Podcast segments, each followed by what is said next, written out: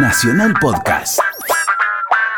Ahora vamos a hacer un recorrido que no nos va a alcanzar el tiempo para, para ir haciendo lo, que tendríamos que hacer, que es dedicarle 3, 4, 5 horas a, a esta estupenda carrera que tenemos frente a nosotros, personificada en la figura de Leonardo Becchini.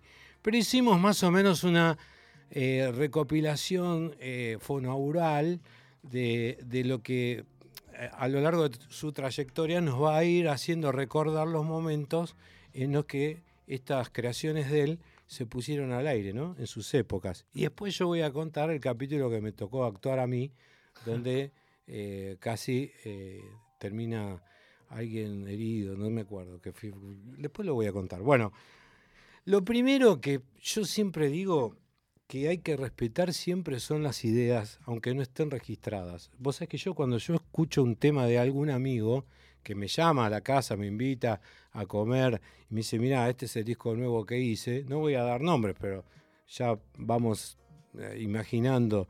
eh, y voy con todo respeto, lo escucho, eh, le puedo decir mi opinión, en algunos casos que me gusta, en otros casos, si no me gusta, tampoco se lo voy a decir. Bueno, le voy a decir, poco "No, más eh, este no me gusta. No, no, le digo, La "Eh, a ver el otro. Así, o le ¿viste? Hace- algún cambio. Sí, bueno. ¿Quién es el amigo? Y cualquiera, cualquier músico amigo. Eso que Ahora, imaginamos. Cuando alguien crea algo y confía en el prójimo, y ese prójimo va por atrás y registra la idea de la persona que la creó, me parece que ahí es donde estamos todos en offside, ¿viste? O sea, no vamos a dar nombres tampoco. No vamos a hablar de Adrián Suar, ni de ninguna productora, ni de ningún canal como el 13. Pero vamos a decir más o menos, vamos a ir escuchando las creaciones de Leo Becchini a través del sonido. Nosotros con el aire acá y esto se, los tiene que hacer acordar instantáneamente a ese gran éxito que fue Poleladro. ¿no?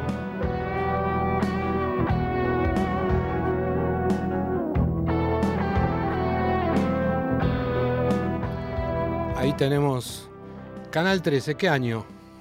90 y... Cinco. Sí, 95. 95. Y 95. Sí, Creo creo que que sí. Ya no me acuerdo. vos tuviste que hacer la selección 95. o, o ya sabías de movida que iban a ser eh, distintos momentos totalmente diferenciados entre sí, entre capítulo y capítulo. No, en, en la concepción de la, de la serie era eh, que, que había una historia central que se desarrollaba durante toda la historia, el personaje del nene Carrizo, claro. Verónica Vega Pero y todo que su entorno, pero siempre había un capítulo autoconclusivo, un eh, digamos un tema, eh, por ejemplo, tocamos la superbanda, aquella banda del gordo valor que robaba. Sí, sí, sí, sí, sí. Bueno, sí. ese fue un capítulo en sí. Gol de River, ¿eh? Atención. Gol, gol, gol. Ponemos acá, Mismo para el invitado. vamos a ver la reiteración. Le aclaramos que Leo es una gallina consuetudinaria y bueno, y ahí está la repetición. ¿eh? Qué y bueno. Quintero, algo de refinamiento. Prato ¿no? Quintero, algo de Prato. Quintero y seis sombras que lo rodeaban marcándolo. Bueno, sigamos. Y entonces, Eh, y lo que, lo que siempre tenía, el, cada capítulo de Poliladron, Sí. el final siempre había una canción de rock nacional. ah, Esa canción de rock nacional, en general, siempre tenía que ver con la Con lo que historia- había ocurrido. Con la historia que había contado. Mm. Porque usaba canciones de rock nacional como para inspirarme en alguna parte de la historia central, no del capítulo unitario. Genial. ¿Cuál fue de todo este, digamos, proceso creativo, el- las actuaciones más destacadas que ya imaginabas quién la- las iba a protagonizar? En algunos casos que vos recuerdes. Eh, Actores sí, que te actores invitados Claro, que vinieron, bueno. Gasalla. Sí. eh, el capítulo con Gasalla para mí fue un placer dirigirlo, escribírselo. Mm. Eh, bueno, estuvo, estuviste vos. Me acuerdo, sí. Ahora Estuvo- después lo vamos ¿Ellas se contar. conocían en ese momento? No. No, no, Ah, no, no nos conocíamos. no nos Ah. conocíamos. no. Es más, yo no, lo dirigí Sí, sí, sí. y, y no, y no nos cono- Pero Juan se estaba en un momento especial. Sí, muy particular. No sabía, No sabía no dónde sabía estaba el gatillo. estaba, dónde, estaba, dónde estaba el set. Sí, es verdad. Me perdí en el set y fui, bueno, y después cuando me advirtieron tenés que disparar, disparar Uh. suave, mirá que es una 9 milímetros, es de fogueo, pero es una 9 milímetros. Bueno, yo tenía que hacer un personaje así medio pirado, después era con Lucho. Adrián Otero, Ah, claro. éramos los dos, dos delincuentes, entrábamos en un lugar y yo era el más nervioso de los dos, y el otro era el que imponía un poco la calma. Y en un momento yo me, fui de mambo y Ah. empecé pa, pa, pa, pa, pa. Y, me- y en un momento el tipo de cámara me dice, pará, por favor, pará, pa, pa, pa". Bueno, así terminó todo. Quería fui. pegar dos tiros, pero te dio diez. Y me saludaron Ta, ta, cuando ta, me fui. Igual lo tuvieron que pasar, ¿no? Así que, y Pero salió escúchame, aire, ¿quién sí. más? No, pues, eh, digo, de músicos de rock, muchísimos. Sí. Eh, periodistas. Sí. eh, Era el momento para, No o sea, el sí. momento up de, de la carrera de, de cualquier rubro de los que tenía, que te llamen y te convoquen para actuar. En Poliladron, sí, sí, nos sí. pedían muchos actores así importantes actuar. eh, pasaron todos. Yo Claro. me acuerdo que lo más gracioso es que durante los cuatro años que duró Poliladron, eh, Suar me decía, eh, la semana que viene lo tenemos a Diego, escribí, le escribí la historia. Uy, ¿qué ibas a Nunca hacer? vino, No, no, nunca claro, vino. O sea, de los cuatro sido- años escribí como 15 capítulos que supuestamente eran para Iba a Maradona, llegar. Y nunca y llegó. nunca Nunca llegó. llegó. Uy, bueno. Eh, ese es el único que no estuvo. El resto, imagínatelos todos. sí, sí, hay que Hasta el nefasto de Bernardo Neustadt. Uh. Bien. ¿Qué hacía? ¿Mordazado? ¿De qué? No, eh, era un capítulo de un robo en un tren Sí. y él era uno de los pasajeros. Oh, Dios muy- mío. Muy gracioso. Muy Bueno. gracioso. Vamos al otro, al otro eh, eh, acontecimiento. Esto sí. Esto fue con Rodolfo ¿Qué Verán. año? Esto es 98, 99. O sea, vos fijate la cronología, ¿no? O sea, uno atrás del otro, ¿no? Metiste- Entre medio de esto hice Verdad Consecuencia. Ah, muy bien. Eh, Buenísimo. El signo era eh, Rodolfo Eván. eh, Era como una especie de pacto, ¿no? Sí, había- sí, sí, era, era la historia del, de un dios amonita de la guerra que sacrificaba niños, una secta. ¿Y volvía al iba al futuro o no, eh, se la, poseían la idea era perpetrar entre los tres protagonistas, Sí. creaban como la, la tríada del Dios Padre Espíritu. Eh, y esta secta Mm. necesitaba romper esa tríada. Mamita querida. Bueno, menos mal que ya pasó y que fue un éxito. Pablo además. Echarri, Rodolfo Bebán.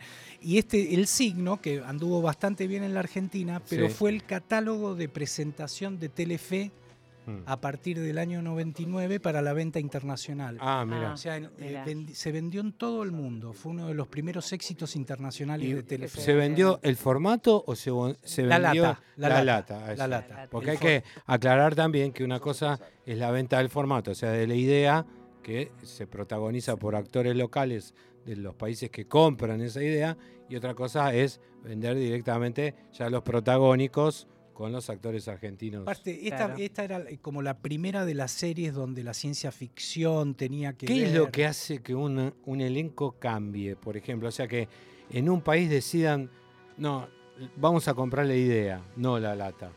Bueno, en general, eh, los productos argentinos eh, te compran el libro, no te compran la lata. Claro. ¿Por qué? Claro. Porque el argentino tiene una forma de De hablar, hablar, claro. absolutamente distinta al resto de Latinoamérica. Claro. Claro, claro. Igual le pasa a Chile. Chile tampoco Sí, sí. vende material. En cambio, los peruanos Las tienen, ideas. Claro, tienen un acento mucho más neutro, neutro, Claro, más claro. parecido al mexicano, Claro, colombiano. Pasa claro. más. Pasa más. Claro, Nosotros claro. parece que cuando actuamos, o sea, esta forma de hablar que tenemos sí, sí, sí, tan imperativa, Sí, sí, sí, sí. parece que es permanentemente Bueno, por algo somos un imperio. ¿eh? Imperio. la- Imperio. no del Che somos. el imperio. Ah, el, el imperio de la, im- pizza. la imperial. Sí, la imperial. El imperio de la imperial. Bueno, seguimos. Eso es un cortado Qué historias bueno. de café. Eso yo lo vi. Esto lo Muchos vi. años. Eso salió- ¿Cuánto, cuánto tiempo estuviste? Bueno, salió en, eh, por ejemplo, ahí escuchás Ahí la voz, dirigiste a Sí, Lupi, ¿no? sí, la voz en off de el Tata Calori. ellos solo les importa que Sí. ganan, pues. Que era- Garpes esto, garpes impuestos. Era su historia a través, Sí. o sea, en la apertura era una voz en ¿Cuántos off, capítulos fueron? uf. como 300 capítulos. Uh, 2001, montón. 2006. mamita querida. Yo hice dos. 2001, después Más que el estuvo Sultán. 2005, 2006. Creo que pasaron todos los actores. Todos los actores. de- Bueno, en el país. 2001, cuando lo, lo inventé, lo inventé porque era la época que no había ficción. Claro. Yo estaba haciendo el 22 en, en Polka y con esa guita que gané produje el cortado para que actuaran, para que haya más ficción en el canal oficial.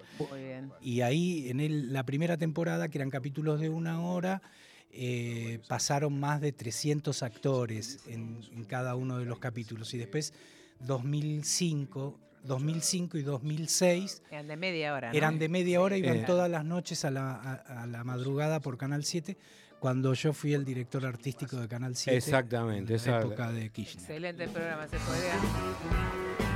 Esto es primicia. Primicias. Era un elenco enorme.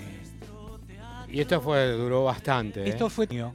Claro. En realidad, eh, yo acá en Primicias entro eh, al mes de la novela. La novela estaba andando muy mal, muy mal, la iban a Sí. levantar.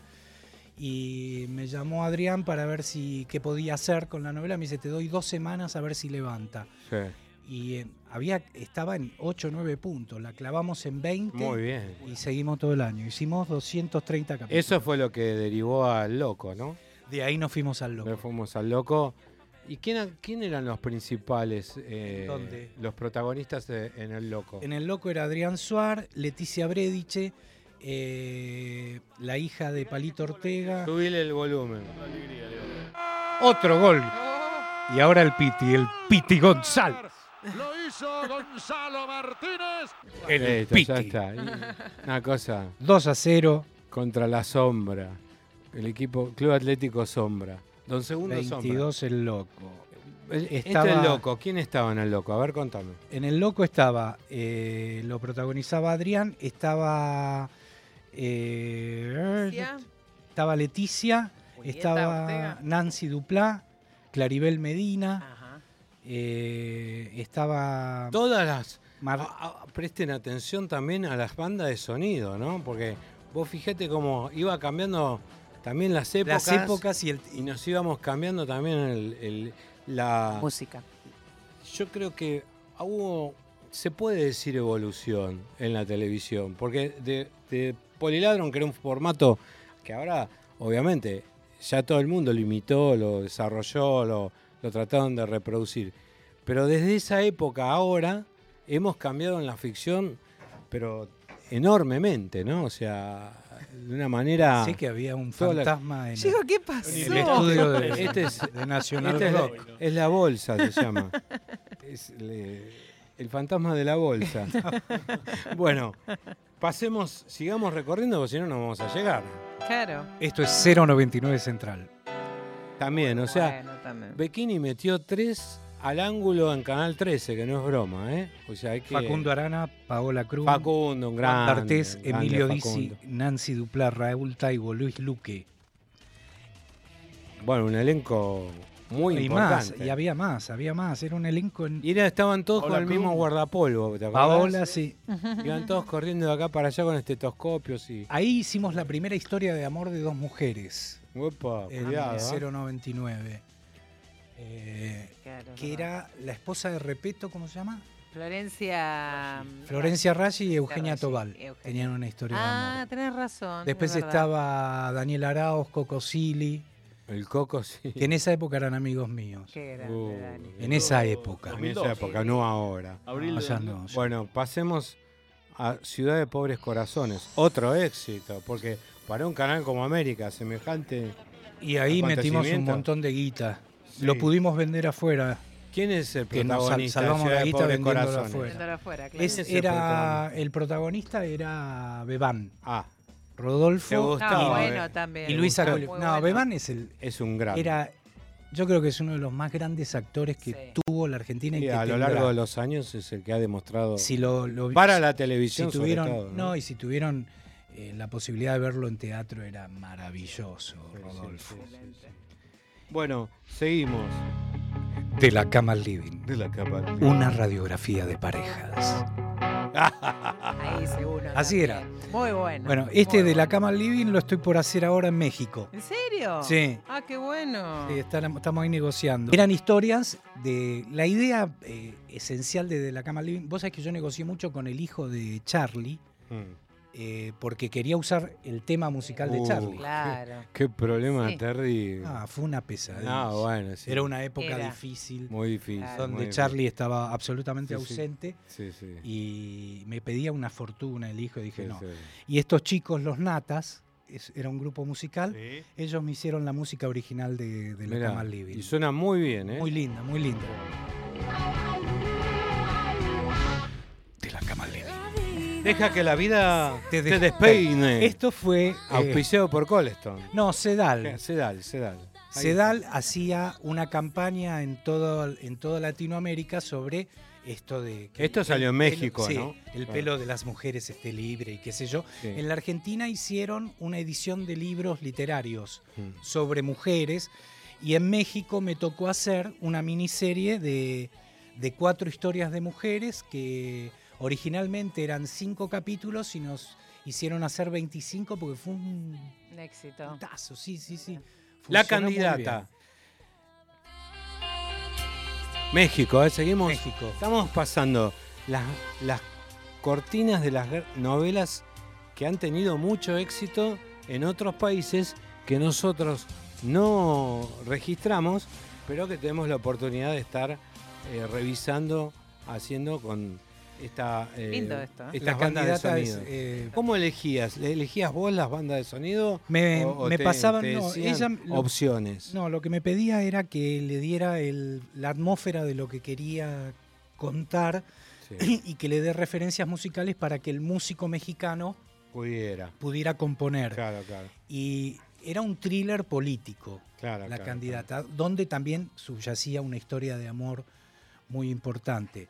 Eh, este es uno de los productos que más me enorgullece haber escrito y haber eh, eh, sido parte de una creatividad, po- porque de verdad fue un orgullo. ¿Viste cuando te sentís orgulloso del producto que haces? Sí. Bueno, muy pocas veces en mi vida me pasó y con la candidata me sentí orgullosísimo de haber escrito una historia tan inspirado, tan donde el amor, la pasión, la corrupción, el, el dolor, el deseo, la- el desenfreno.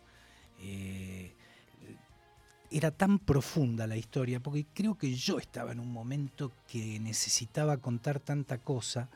Eh, en la Argentina había asumido Macri y creo que gracias a Macri, mira vos, jamás tendría que haberlo dicho, pero gracias a Macri y el dolor que me produjo el gobierno de Macri, pude exorcizarlo en la candidata El precio del poder. Lo, trasla- traspolaste a México, Mira. digamos. Ahora vamos a caer en tentación. Caer en tentación es eh, una novela que es la historia, es una historia original argentina que, me, que tuve que adaptar, que era Amar después de amar, se llamó aquí. Ah, sí. Y Recuerdo. Tomé el concepto principal, que eran eh, dos parejas Claro. que se cruzaban y se engañaban, y había un thriller y había la muerte de una de las protagonistas. A partir de ese concepto, creé otra nueva historia. Acá en la Argentina creo que fueron 60 capítulos, 120 capítulos. Originalmente tenía que ser 80 Un montón. y como Una bocha, una cómo bocha. funcionó de una manera impresionante. Y yo estaba peleadísimo con la historia. ¿Los digo, sellos discográficos intervienen en la producción musical? ahora Hay- no, ¿O se, piden, Ahora se pide no. solamente editorial musical? editorial musical. Ah, claro, claro. Que eso fue lo que hiciste con Operación México. Exacto. Operación México es una película que fue premiada en España.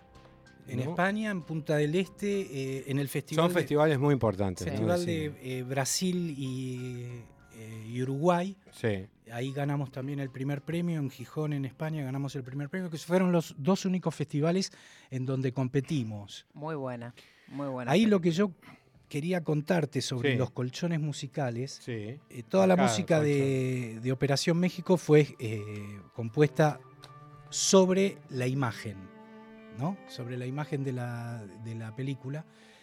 Pero fíjate que el colchón musical, si uno se imagina una, una serie, una novela, si vos a las novelas, a las series, a, a las películas le sacás la música, Sí. es, es como que le falta Sí. El 40%. Todo. Es un teatro, es sí, teatro, sí, sí. es teatro filmado, digamos. Claro, la música. Lo que vos no podés hacer en una fosa de un teatro, después lo tenés que transportar al cine, en imagen.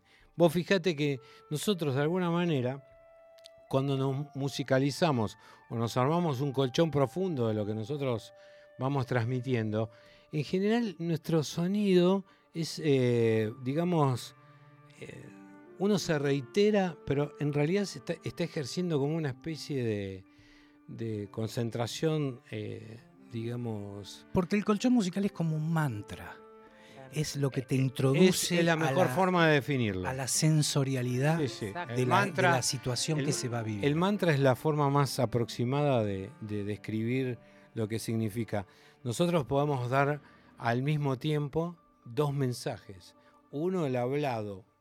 Tal vez el visual tenga algo que ver, pero también el- el- mientras vos decís algo, depende de lo que haya atrás, es el significado que vos le quieras dar a, claro, es el significante. ¿viste? de yo manera. hablo de la Clima. paz, ¿viste? Y empiezo a hablar de la paz y digo, amigos, hoy vamos a estar eh, tratando de exponer nuestro pensamiento. Y atrás te pongo, ¿viste? A Led Zeppelin.